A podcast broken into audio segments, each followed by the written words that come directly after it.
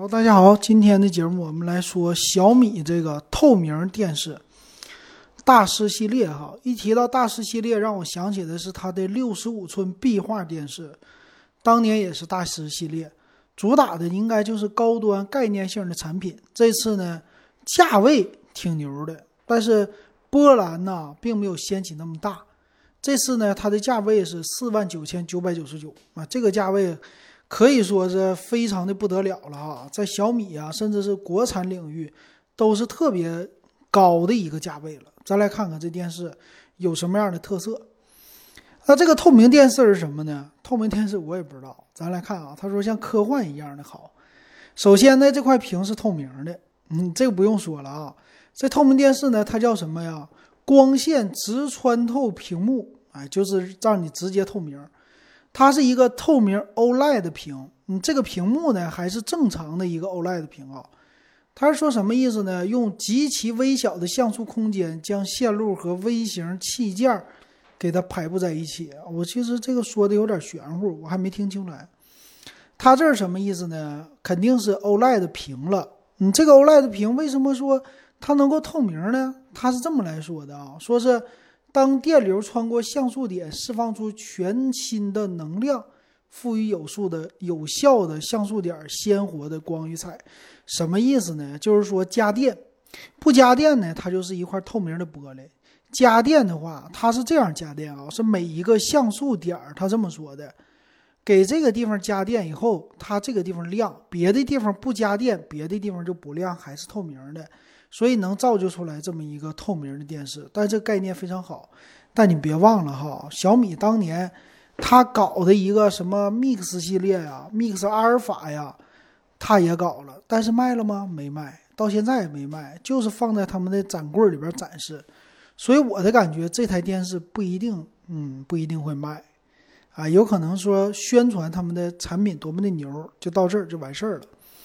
那这个呢，咱们来看啊，除了外表的惊艳之外，它肯定得有一些特色呀。看来它的特色吧，特色方面呢，如果全屏都加电，它就是一块普通的屏幕，哎，和这个屏很像。但是不加电的情况下，我是透明的。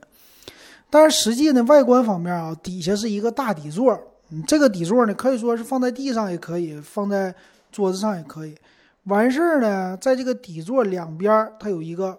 往上玻璃的幕布，这个玻璃的幕布呢，给你的感觉应该是好像一个投影仪的感觉，就是说底下的圆乎乎的像一个投影仪，但是它类似于激光电视似的往上来投了，有点像这样的啊。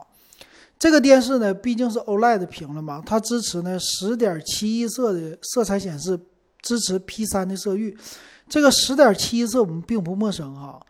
小米家最新出来的小米十至尊版，它就说到了十一色，对不对？那拥有叫百分之九十三的 P 三的色域，反正说告诉你了，我这个啥都好，那都是最新的技术，都是最新的色彩的显示，对吧？一百二十赫兹的叫在动态补偿的屏幕刷新率，整的挺好啊，而且速度非常的快。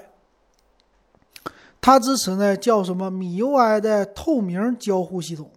这次为什么透明交互呢？就是因为咱们说了嘛，哪个地方加电，哪个地方就亮；哪个地方不加电，它就不亮。所以加电的部分呢，它就是直接能显示图像的；不加电呢，就是透明的了。说是给你一种悬浮的科幻的感觉啊，这感觉整的挺好啊。因为这里边是呢，说对每一个像素点的加电，也就是说这个透明的地方啊，就包括有的地方。是那种的叫阴影的，你都能看出来。但是有的地方不加电，你真的就是透明的。所以这一点上确实非常的科幻，我觉得挺好。但是它还是有边框啊，要是能打破边框，那感觉就更好了。但是你从这个上面能看出来，它四角还是有一些金属边框的，中间的部分是透明的，所以还是有一些对视视觉的一个阻拦啊，有这样的。但是毕竟透明的，它提出来的比与别人都不一样了，确实挺好哈。它叫什么三百六十度的一个通透啊，叫镜面圆形底座自成一体啊，怎么怎么地。那薄的程度呢也特别的薄，五点七毫米，就是一块玻璃的感觉哈，非常薄。那这个底座上呢集成的东西就多了，因为什么呢？它是立了一块屏啊，等于说是好像直插进底座当中的一块屏幕这样的感觉。所以这屏呢肯定薄了，但是很多东西都放底座了。那这个底座呢，它就是圆的、厚的、大的这么一个底座。它里边呢包括了整个的主机，还有音响，啊，音响放在底下了。那这个主机是什么呢？一块小板子，应该不太大，毕竟呢电视盒子也不大，是不是？它这个音响呢支持叫杜比的全景声，哎，一声音非常的好啊。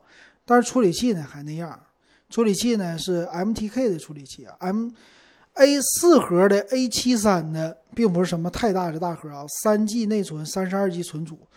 然后是马里的 G 五二的 CP GPU，所以这个看起来呢，我并不觉得它太高端，就是说电视非常惊艳，但是整个从处理器啊看起来非常的一般呐。这时候你说卖到四万九了，你就不能给我整个骁龙八六五？这这不是说开玩笑哈，你骁龙八六五能玩的东西多，那你不是退而求其次，你给我搞个骁龙系列的别的行不行？它不就是个电视吗？电视上你搞点新功能啊，这个地方你就不要再省了，对不对？毕竟价位都卖在这儿了。后边的接口挺丰富的啊，但我感觉呢，我不用特意介绍。为什么？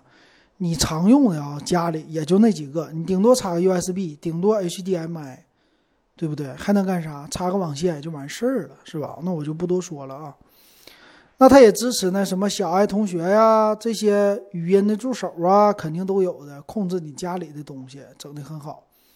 并且呢，我其实关注四万九千九百九十九有没有开机广告，因为这是小米家的特色啊。再来看这个啊，屏幕啊这一点上有一个槽点。最近老金的节目呢，在抖音上我一直吐槽一些产品。槽点呢、遗憾呢、缺点呢，都是这些东西。为什么呢？因为这个有人看，你说它好没人看，你说它不好那一大堆人看，没办法，从众心理，大家就这样。所以我说，第一个这个透明电视的槽点是什么？你的分辨率啊，只有一零八零 P，五十五寸的屏啊，但是现在两千多块钱的五十五寸都已经支持四 K 了。所以说这个技术，你告诉我这成熟吗？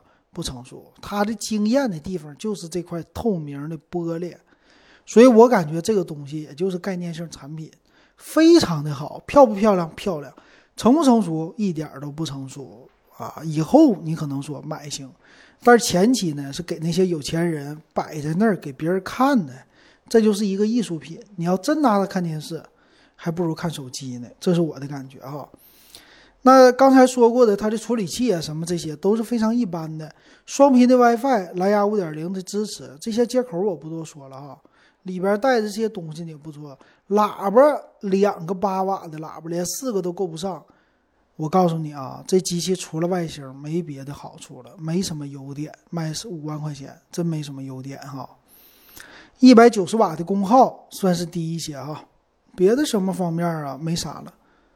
遥控器呢是带蓝牙的遥控器，价格呢四九九九这么一个东西。我告诉你啊，这东西你正常的小米用户一般没有什么人会买的，为什么呢？小米用户不是苹果用户，咱毕竟钱就这么多，手里边就没什么钱，要不然谁买小米呀？你别跟我说什么有钱的人买小米，我告诉你，买小米都是照着性价比来的，因为什么呢？这个价位已经定在这儿了。我有钱了，我买华为好不好？最起码别人高看我一眼，对不对？你说你花七千块钱买个小米，和你花七千块钱买个华为和苹果，哪个别人高看你啊？肯定是那俩品牌，这是品牌附加值。但是这个电视呢，虽然说价格上去了，但整个的技术啊，很多可能有四万块钱都花在你的这个壳上了，里边的东西你说值不值九千九百九十九？我觉得不一定值啊。但是这个东西可能别人家出就卖十万块钱了，这东西给谁呢？就是给那些高端的人用的，咱不用说。但是这个东西我觉得就概念性的，能卖还挣那种人买在家里，那我给他点个赞。那大部分人咱们就去看看就完事儿了。这东西就是噱头，就我的感觉啊，我不代表别人，我的感觉这个一闪而过就完事儿了。老百姓过日子不会买这东西的。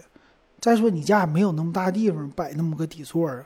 是不是你这块屏？你说给我挂上，你怎么挂？挂不了，对吧？只能用底座。所以这里边我要想说的缺陷一大堆，但是优点就是惊艳，没别的。有那种叫什么全息影像的感觉啊，就这个挺好的啊。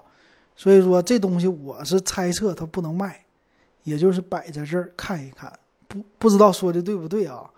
行，今天的节目就是 胡胡吹吹到这儿吧。那如果大家喜欢我节目，可以加我微信 w e b 幺五三啊，也是入咱们电子数码点评的微信群，六块钱。行，今天就说到这儿，感谢大家的收听还有收看。